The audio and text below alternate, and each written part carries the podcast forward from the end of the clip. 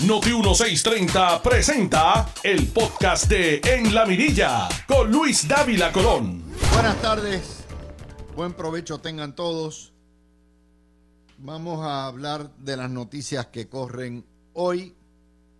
Y la primera nota, por supuesto, es la huelga de los estudiantes. Nuevamente le meten candado y cierran el recinto de, de ciencias médicas porque por pura politiquería no quieren a la doctora Río como rectora y como ellos son los que ponen y quitan y no es la junta de la UPI ni el presidente, pues decidieron irse a mojonear en la línea de piquete.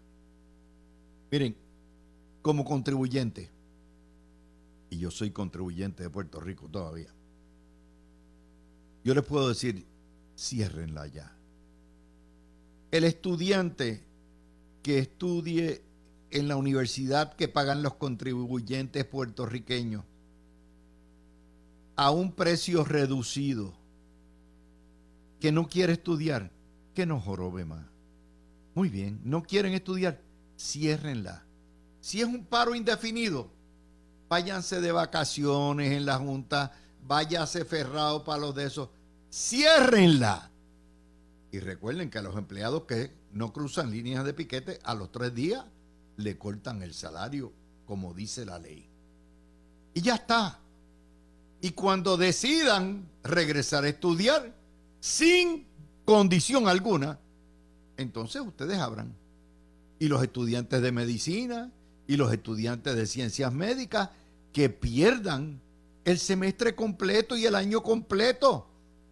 Hasta que no cierren la Universidad de Puerto Rico, este vacilón va a seguir. Llevamos 40 años, 60 años en esto. Y todavía los políticos y las administraciones no aprenden. Ah, que se pierden las acreditaciones. So be it. Quien votó las acreditaciones ¿Eh? El estudiantado y los radicales. No la universidad. En ninguna universidad de Estados Unidos o del mundo permiten que los estudiantes determinen quién es rector, quién es decano y quién ocupa las posiciones administrativas. Si usted le permite eso a los estudiantes o a los radicales, entregó la facultad completa. Pero como estamos en la politiquería, pues estamos en esa. Pues está bien si no quieren estudiar, mire, que ejerzan su derecho democrático a no estudiar, a piquetear y ya está. Y ya está, denle a por pendida. Después de todo, en Puerto Rico hay otra escuela de medicina donde no hay este problema de politiquería. Solamente en la YUPI pasa eso. Ahí estamos. Segunda nota que tenemos para hoy. Eh, el presidente del el Centro de la Nueva Economía, que es uno de estos centros de frente del socialista mogul millonario George Soros, Miguel Cotoclás, critica a los empresarios que organizaron el Super PAC para orientar a los electores sobre aquellos políticos en campaña que apoyan el libre mercado y las políticas de la libre empresa, porque eso resulta polarizante. Dice que el avance del bloque independentista, pues sí, ha creado el Super PAC, pero que esos PAC, eh, más o menos operan en la oscuridad, que tengan cuidado. Y dice que el sector independentista tiene reclamos válidos. Mire, vamos a entender una cosa. El centro de la nueva economía es otro de los múltiples brazos que tiene el pulpo del independentismo en la sociedad civil puertorriqueña. Subvencionado en gran parte por George Soros. Vamos a vamos a ponerle etiqueta a todo el mundo. David Colón anda con la tablilla estadista y no lo niega. Pero aquí todo el mundo, no, yo soy un académico, yo soy un economista, yo, a mí, no, no, no, no, no, yo no. Eh, George Soros, no, yo no lo he visto, no sé quién es, no los conozco. Vamos a decir las cosas como son, como tal. Aquí llevan las uniones radicales y los colegios radicales décadas hablando y promulgando y adoctrinando en contra de la privatización, de las empresas privadas, del libre mercado y el centro de la nueva economía, que muchos de ese se alimenta de estudios que le ponen esos mismos empresarios, nunca se ha quejado. No, eso no es polarización. Y hemos llegado al punto donde la palabra empresarismo, la palabra privado, la palabra libre mercado, la palabra libertario es una mala palabra en Puerto Rico, porque los medios, que son empresas privadas, se han encargado de repetir como el papagayo el mantra independentista socialista. Pues uno podía esperar, ¿verdad?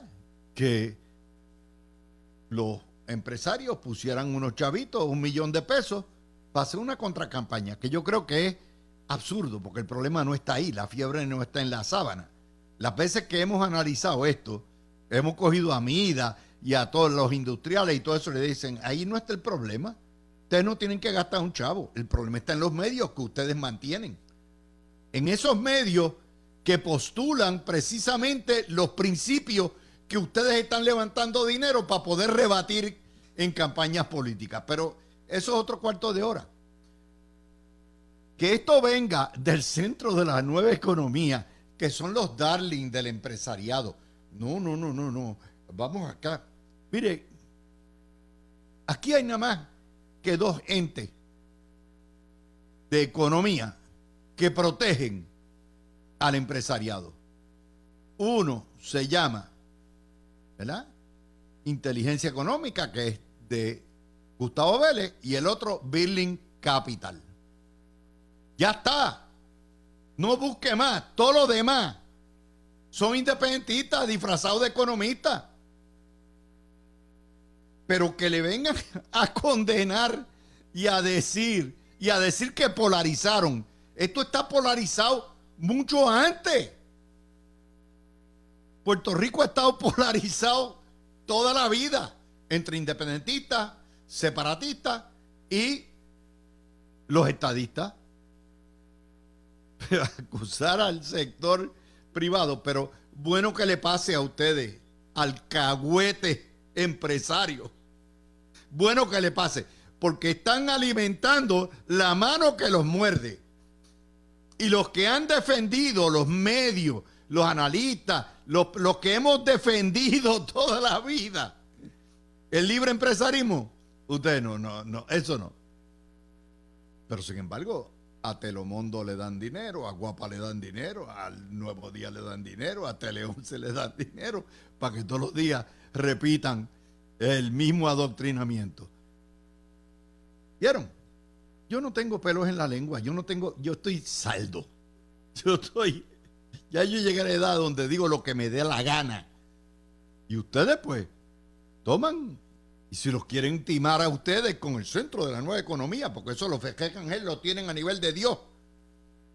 Pues si trabajan para el mismo sistema.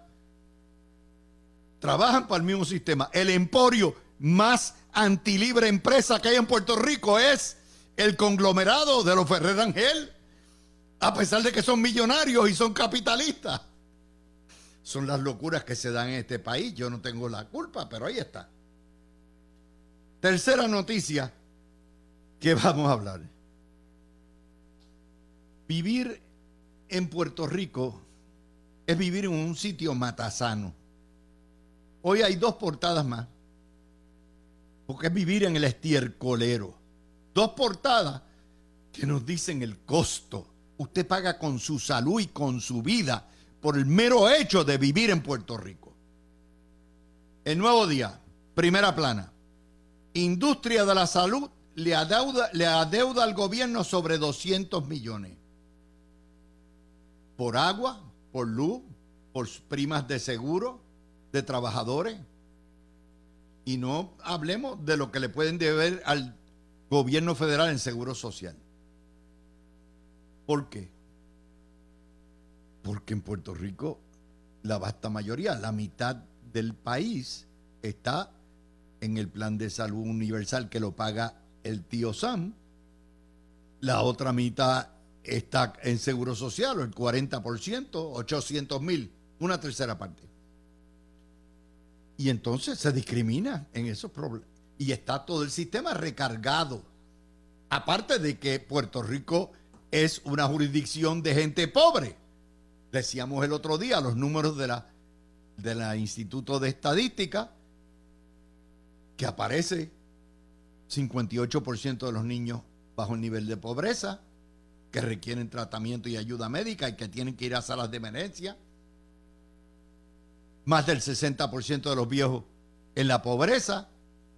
El nivel de pobreza aumenta. Y pretendemos que nuestro sistema de salud, en un lugar donde la mitad de la población requiere de las ayudas gubernamentales, y quien provee eso es el sector privado, que esté saludable. Número dos, el nuevo día, página 12. Muchos enfermeros se tienen que ir a Florida y Estados Unidos. ¿Por qué? Mejor paga, tres veces o cuatro veces más. Mejores beneficios, mejor calidad de vida, menos costo. Ya está. Eso no es solamente los enfermeros son los tecnólogos, los técnicos de laboratorio, los radiólogos, los médicos, los emergenciólogos. Se van. Y usted dice, ah, pero que no le pagan lo suficiente. Bueno, pues si el sistema está quebrado. Entonces vienen y me dicen, no, no, no, no, es que la privatización, eh, el sector privado, la privatización ha matado todo esto. Ok, muy bien. Hoy sale en la BBC en huelga los médicos, enfermeros y trabajadores del sistema británico de medicina socializada porque no les pagan lo suficiente. Es un sistema estatizado, un sistema socializado. Aquí, hace 40 años, no había medicinas en los CDT. Y entonces en el medio de todo eso sale el payaso favorito de los populares, Ángel Mato, pidiéndole a Pierluisi que compre todos los activos, edificios, laboratorios, todo lo que tiene de el sistema IMA San Pablo, Fajardo, Caguas, Bayamón, todo lo que aparezca, como si eso costara tres chavos.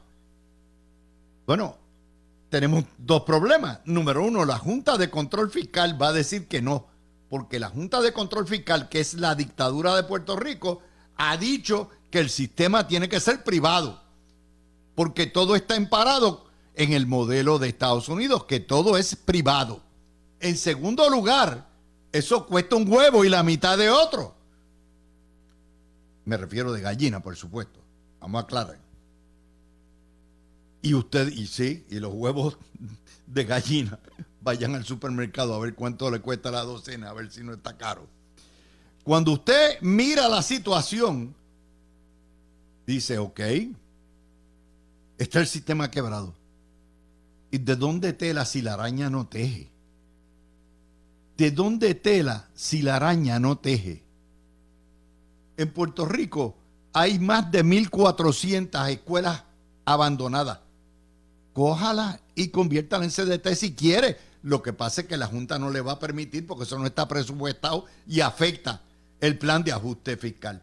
Pero tercero, para que un sistema en Puerto Rico de salud universal del gobierno, regido y administrado por el gobierno, imagínese usted, queremos que el gobierno administre un sistema de salud, funcione, hay que nacionalizar la medicina. Y eso quiere decir que los médicos, los enfermeros y todo eso tienen que trabajar para el gobierno al salario perro que paga el gobierno. Esa, es la historia. ¿Quieren los médicos que el gobierno sea su amo y le diga qué cobrar, cómo trabajar y dónde trabajar? Claro que no. Esas son las cosas que se disparatean todos los días, se dicen todas estas porquerías. Pero las tres historias lo que están indicando nuevamente es que vivir en Puerto Rico es vivir en un sistema que atenta contra tu salud y tu vida. Es un sistema matasanos. ¿Por qué? Porque ese es el costo de la colonia. El costo en los estados opera el Seguro Social con Medicare y Medicaid, pero los hospitales y los médicos son privados. Y todo se corre a través del centro de Medicare, que que supervisa junto con las aseguradoras. Esa es la que hay. Ah, que no es un sistema perfecto, que puede mejorarse, claro que sí. Pueden aprender muchísimo del sistema del plan vital. Pero ciertamente es superiorísimo. Yo le puedo decir a ustedes, yo le puedo decir de experiencia propia. Y no es que nuestros médicos o nuestros trabajadores de la salud sean menos que los que viven y se educan en los estados. No, todo lo contrario. Yo tengo un mayor respeto por los médicos, las enfermeras, los emergenciólogos y los tecnólogos puertorriqueños porque hacen de tripas corazones. Y tienen un corazón bien grande y un sentido de sacrificio enorme en trabajar en Puerto Rico. Pero la calidad no del servicio, sino de todo el sistema en términos operacionales, en términos de tecnología. Olvídense, no hay comparación.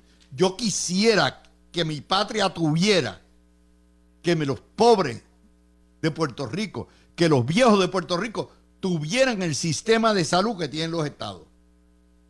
Y se lo digo porque lo he vivido y lo puedo comparar. Y eso nos trae a otra de las notas. Eh, vamos a hablar de dos notas económicas porque la política la vamos a dejar para después. Eh, el desempleo en agosto se mantuvo en 6.2%, una tasa de participación de 43.7%, la fuerza laboral es de 1.100.000, el 80% de los empleos son del sector privado y la mitad de los patronos tiene intenciones de reclutar más gente porque necesitan gente. Este es el desempleo más bajo en la historia de este país, no el de este mes, sino el de 6%. Menos mal que no ven la obra. ¿Verdad? Y otra de las notas, está la da sin comillas, las quiebras de agosto subieron 6.5% el quinto mes consecutivo. Este año llevamos arriba en las quiebras 5.6%. El año pasado, pasado bajaron 1.4%, que fue la baja más grande desde el año 24. ¿Qué está yéndose a la quiebra? Restaurantes, hospitales, oficinas médicas, empresas de bienes raíces. Eso se está yendo a la quiebra. Entre ellos IMA San Pablo, que se fue a la quiebra, y el motel Flor del Valle, allá arriba en Certeneja. Esas son noticias económicas que van corriendo también. Y finalmente, los alcaldes claman agilidad en la reconstrucción estiman que tomará reconstruir una década, prácticamente la historia, está la portada del, vocero, pero son prácticamente todos alcaldes populares, imagínense, Javier Jiménez, Mario Vega, María Vega, eh, Gregorio Hernández, y son demasiados los permisos ambientales y culturales. Y que hay que llenar mucha papelería. Ok la papelería, culpen a FEMA, al Departamento de la Vivienda Federal, al Departamento de Educación Federal, pero hay más. Si ustedes creen que hay un problema en llenar mucho papel porque se requiere mucho requisito ambiental y cultural. Señores alcaldes populares, ustedes, su partido controla la legislatura. Desreglamenten, quiten legislación, quiten papelería, quiten burocracia. ¿A que no se atreven a hacer eso? No, porque le tienen terror a la prensa y a los ambientalistas. Entonces es fácil culpar al gobierno que tiene las manos amarradas porque todos los fondos federales que llegan aquí llegan con un listín de requisitos, con la Junta de Supervisión Fiscal velando, por lo que son las oficinas de los auditores federales, lo que es el... En educación tenemos hasta un bufete de auditoría que se dedica a supervisar. Sin contar a FEMA, el cuerpo de ingenieros y ramas anejas y el Departamento de Energía. Ah, y el de Vivienda Federal. La queja al cuartel, la verdad que eh, eh, Puerto Rico es toda una repetición continua de lo mismo, lo mismo, lo mismo, lo mismo, lo mismo, lo mismo, lo mismo, lo mismo, todo el tiempo. Entonces piensan que con eso, claro, ¿por qué sale esa historia hoy? Porque repiten como el papagayo lo que le han oído a Jennifer González decir y a Ángel Cintrón de que no se ve la obra. Y como hay que politiquear, pues ahí están. No, no hay obra. Eh, hay mucho papel. Este gobierno exige mucho papel. ¿Vieron? Es que es todo un circo. Puerto Rico es un, entre un zoológico y un circo. Una de dos cosas. Eh, así que están, esas son las noticias. Cuando regrese, empiezo con la encuesta eh, que se publicó en Estados Unidos sobre el lenguaje y la cultura y regresamos con Alan Maccabi y a la una de la tarde el doctor Garriga Pico y Gregorio Igartúa. Ya mismo volvemos. Tú escuchas el podcast de En la Mirilla con Luis Dávila Colón por Noti 1630. Bueno, vamos a regresar con ustedes. Un tema más antes de entrar con el otro, con eh, vamos a entrar con Alan. Eh, tal como les habíamos dicho, el alcalde eh, de dignidad de el San Sebastián del Pepino eh, ya está ido. Eso está claro de todo lo que hay. El presidente de dignidad señaló el doctor Vázquez que sí, que no descarta que entre. Lo que quiere decir que esta mañana salió en el programa de las 8 de la mañana aquí con Ramón e Iván Antonio, que el Partido Nuevo Progresista ya tiene candidatos tres o cuatro candidatos que van a aspirar en primaria para sustituir a Javier Jiménez. Y que le vaya bien, ¿verdad? Yo transfugas ahí todos los días, no ha, no ha perdido nada. Quien único tiene que determinar eso son los electores de Pepino. Y excelente, muy bien, que sean ellos los que determinen si Javier Jiménez tiene futuro o no tiene futuro en ese pueblo. Lo otro Vamos a hablar ahora con Alan. Esta historia la, publica el Nuevo Día, pero en realidad también la tiene el Nuevo Herald, la tienen casi todos los medios hispanos en los Estados Unidos en este mes de la herencia hispana. Una encuesta de Pew Research ha revelado que los hispanos que vivimos en Estados Unidos destacan la importancia de cultivar el idioma español. El 59% de los boricuas que viven en Estados Unidos entienden que hay que cultivar y mantener el español. El 63% de los cubanos, el 64% de los mexicanos y el 79% de los centroamericanos. Ustedes dirán por qué la diferencia. Bueno, porque hay terceras, cuartas generaciones de boricuas, que son mucho más, que no nacieron en la isla, que son boricuas, eh, nacidos en Estados Unidos, pero que no hablan el vernáculo. Y en ese contexto, pues por eso los números de los boricuas son un poco menos, pero no dejan de ser dos de cada tres. Nos dice la encuesta que el 85% de los hispanos pueden conversar en español. Eso es muy superior a cualquier eh, de los, particularmente de los que son anglosajones, que muy pocos hablan un segundo idioma. Eh, los hispanos en Estados Unidos son completamente bilingües.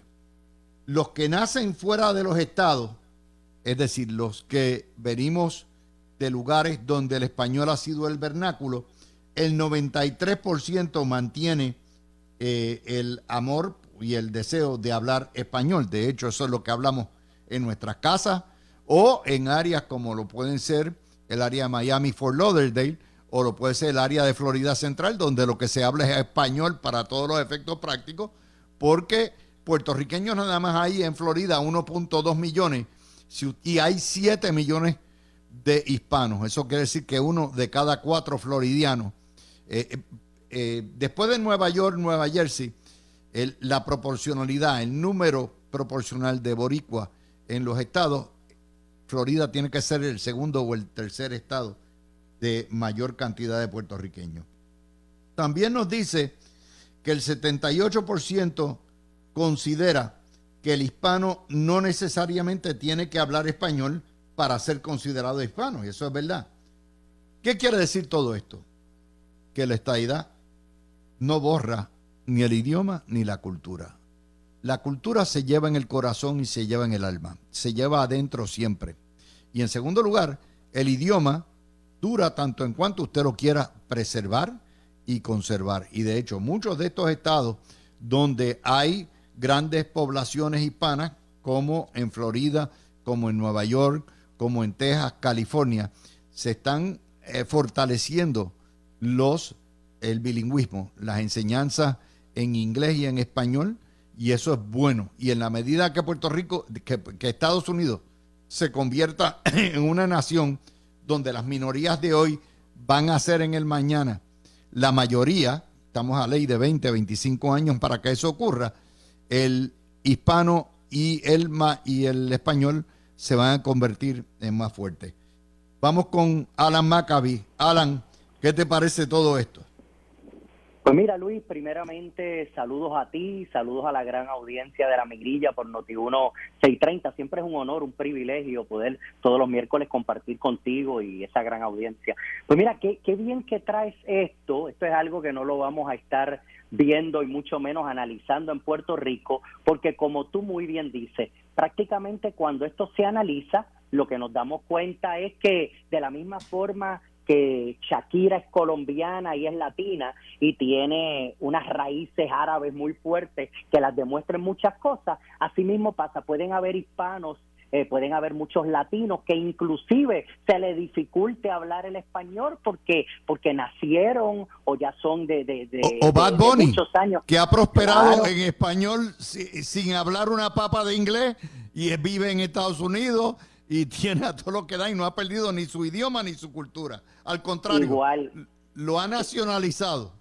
Claro, igual otros artistas que su idioma principal era en español, como Shakira misma, y luego cantaron en inglés, cantan en español, inglés. Pero lo, lo bonito de esto es que se ve, como tú dices, que ese mito de que no podíamos ser Estado porque perdíamos la cultura, las tradiciones, el idioma, es una falacia. Y, y por otro lado, qué bonito es ver que la gran nación americana eh, no tiene una raza pura, los puros son los indios del oeste, los demás son migrantes, las 13 colonias iniciales inglesas que vienen de Europa, eh, colonias españolas, colonias francesas como Luciana, españolas como la Florida, y, tenemos un sinnúmero de, de perjudíos, eh, blancos, anglosajones, africanos, eh, indios, europeos, latinoamericanos, hispanos, todo esto en una gran nación, y todo esto es lo que hace grande y rica a la gran nación americana, esta diversidad que tú puedes estar en uno de los 50 estados y todo es bastante diferente en algunas cosas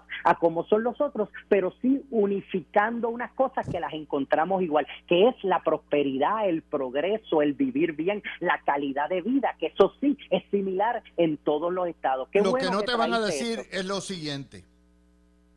Nuestra herencia española conlleva no el bilingüismo, sino el cuatrilingüismo. La nación española es una nación de países con lenguas distintas. El castellano es el ente unificador, pero ahora mismo se, acá, se abrió un debate y se cerró. En la Asamblea Legislativa, lo que es las Cortes Españolas, se acaba de aprobar el uso de cualquiera de los idiomas regionales, además del castellano. Es decir, los legisladores españoles pueden dirigirse al Pleno en catalán, en esquerra, en gallego, ¿ok? Lo que aparezca en valenciano y Correcto. Que, que valenciano es parte de, una, una, ¿verdad? no, le, no le digas eso en valenciano, pero va a ser parte del catalán en cierto sentido. Así que además del castellano, eso es en España, en todas las escuelas se enseña inglés también, en muchas francés. Eh, no hay ningún problema en cuanto a eso. te voy más.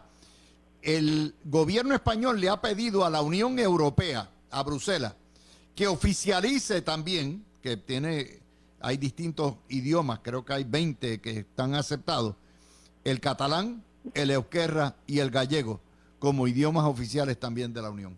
Para que tú veas, eso no lo dice el nuevo día. ¿ah? No, no, y, España ha tenido que hacer esto para poder sostener su nación completa, porque el País Vasco en especial y los catalanes allá en Barcelona tienen unas raíces y unos idiomas muy fuertes. Y, esta es la forma de poder mantener esa nación española completo, que aunque su idioma principal es el castellano, el español que conocemos, hay muchísimos otros, como tú muy bien, el gallego también, como tú bien explicaste. E inclusive, Luis, es tan normal cuando estamos en Europa ver jóvenes y ver personas que dominan cuatro, cinco, seis idiomas, pero que se mueven de uno a otro. Yo tenía un centro de distribución en Bruselas y era maravilloso en el centro de atención al cliente, como yo tenía personas que hacían una llamada en español y luego una en francés y luego una en italiano y luego una en alemán y, era mágico, era como tú ver como una persona dominaba también y, eso es lo que te hace valer. Eh, mi éxito profesional en la empresa privada trabajando en Latinoamérica fue el dominio del inglés, del español y dominar y también entender el portugués, porque Brasil es un país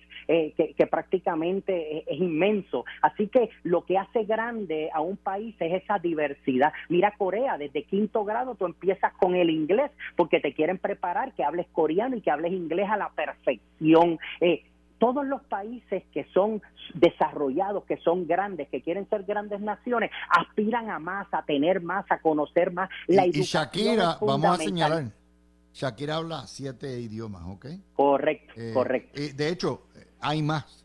España tiene el aragonés, el asturiano, el, el murciano, el extremeño, el fela, el fala, el leonés, o sea, hay distintas variaciones. Si tú vas a España, yo he tenido el privilegio de poder eh, visitar bastante la madre patria. Vas a Canarias, te vas a sorprender que los canarios hablan muy parecido a los puertorriqueños. Tienen la misma entonación. ¿ah? Y en el eh, norte, aparte del País Vasco, y todo se habla francés también y dialectos entre también muchas áreas. y el español castellano, correcto. Pero eso no te lo dicen porque, eh, porque vamos a entender el por qué no se pierden. Así como usted no pierde la esencia de ser hombre o mujer, femenino, masculino, como usted quiera, usted no pierde ni su esencia de ser humano. Usted no pierde la cultura y el idioma. La cultura es parte no solamente de lo que es la conciencia del ser humano, del fuero, del corazón, es el ámbito de la jurisdicción del corazón y del alma. Eso es su enseñanza, su forma de ser. Usted no deja de ser quien usted es. Por eso no se pierde la cultura. Y en segundo lugar, el idioma no se pierde en la medida en que usted lo continúe utilizando. Y, usted no lo sustituye por otro. Y eso es algo que está dándonos estas nuevas generaciones. Digo, esta, esta nueva eh, llegada de hispanos a Estados Unidos. Luis, y todo esto es el mejor ejemplo del engaño desde los, del 1952 de este Estado libre asociado, de ser casado, soltero y convivir, que es imposible. Este gran engaño, estos mitos que nos metieron a un pueblo por tantos años y cada día se ve más claro que Puerto Rico puede ser un gran Estado soberano de la nación con representación, con dos senadores, cuatro o cinco congresistas y puede ser con español, con inglés, un Estado hispano fuerte, tú sabes quiénes son para Latinoamérica. Los mayores exponentes de que no se pierde la puertorriqueñidad, la cultura ni el idioma? Los diásporos independentistas. Esos fenómenos que viven allá, prosperan allá, nacen allá, hablan perfectamente el inglés y el español y que llevan generaciones allá son exactamente lo que nos han probado, a pesar de que son independentistas, de que es obvio que no se pierde nada de eso. Eso es así, igual nuestros artistas y nuestros deportistas. E, esas son cosas pues que hay que señalar. Este programa busca noticias que nadie más busca, eh, comenta noticias que quedan ignoradas al rescoldo y lo traemos para que ustedes lo sepan. Eh, para que sepan dónde estamos y qué es lo que hay. Yo te lo puedo decir por experiencia. De hecho, tú vienes mucho a Florida Central. Tú lo sabes. Tú no hablas inglés ni papá. Como tú vienes aquí. Nada, nada. Eh, eh, y yo cuando viajo a California, es igual en California. Tú te metes de abajo, prácticamente de San Francisco para abajo, en la California One, mi hermano, eso es español a todo lo que da. En muchas áreas de Texas, en algunas áreas de Atlanta. Seguro. Definitivo. En Chicago, en Chicago. Texas va a ser el primer estado donde la mayoría hispana va a sobrepasar a lo que es al día de hoy la mayoría blanca anglosajona. tal como van los números demográficos, el primer estado con una mayoría hispana y va a ser Texas. ¿Ok? Después California y probablemente Florida. Florida está un poquito más atrás. Eso es así. Y Luis, pues y Luis, te quiero agradecer esa gran aportación que haces a Puerto Rico con este tipo de noticias, que si no fuera por la Mirilla y Luis Davila Colón y este análisis que me honro en hacer contigo, nadie lo estuviera escuchando. Muchas gracias, mi hermano. Tú escuchaste el podcast de En la Mirilla con Luis Dávila Colón en Noti 1630.